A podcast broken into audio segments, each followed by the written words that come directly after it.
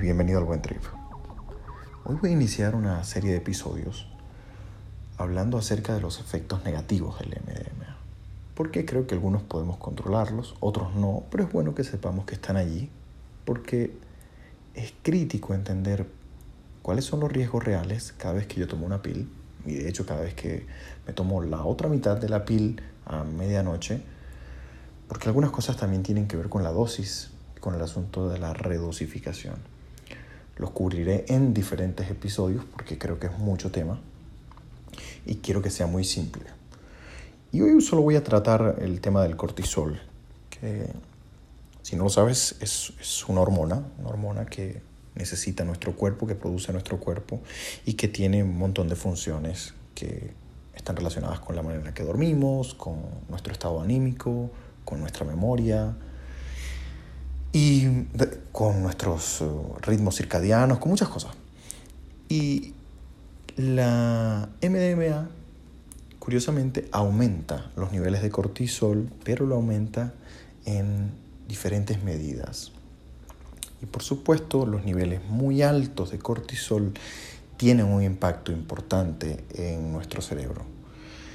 Lo primero es entender cómo se eleva, qué tanto se eleva los investigadores han hallado que en ambientes clínicos se puede elevar hasta 150% y esto es bastante.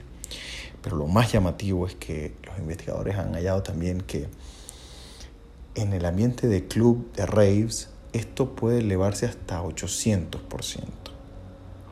Y esto es posible porque, a ver, inicialmente el MDMA eleva la hormona y nos hace sentir más energía, pero entonces comienza a desatarse lo que ellos llaman un modelo de estrés bioenergético, que es, al tener más energía disponible, entonces yo bailo, que es lo que usualmente sucede, y entonces al bailar, nuestro cuerpo vuelve y libera más cortisol. Y de hecho el calor hace que eleve más el cortisol. Y la música elevada eleva más el cortisol. Y es así como se ha registrado que el cortisol puede elevarse hasta 800% cuando las personas toman MDMA en el ambiente de rave. Y ya estos niveles estamos hablando de ¿sí? neurotoxicidad, de muerte neuronal en algunos casos. Es decir, se genera todo este modelo, ¿no? En donde el cuerpo tiene una cantidad de energía enorme que se retroalimenta a sí misma y que va disparando cada vez más los niveles de cortisol y que al redosificar lo que hacemos es continuar esos picos y esos picos tienen un impacto en, en nuestro cuerpo.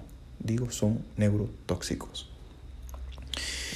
Por supuesto también el cortisol juega un papel importante en los días posteriores. Curiosamente, aunque nos sentimos muy muy bien, porque es que estamos inundados de neurotransmisores que nos hacen sentir muy bien, en los días posteriores los niveles de cortisol continúan elevados, entonces las personas sienten más estrés, sienten una ansiedad extraña, hay un bajón raro que no solo está explicado por el cortisol, pero hoy me voy a enfocar en esto, en donde el cortisol juega un papel vital.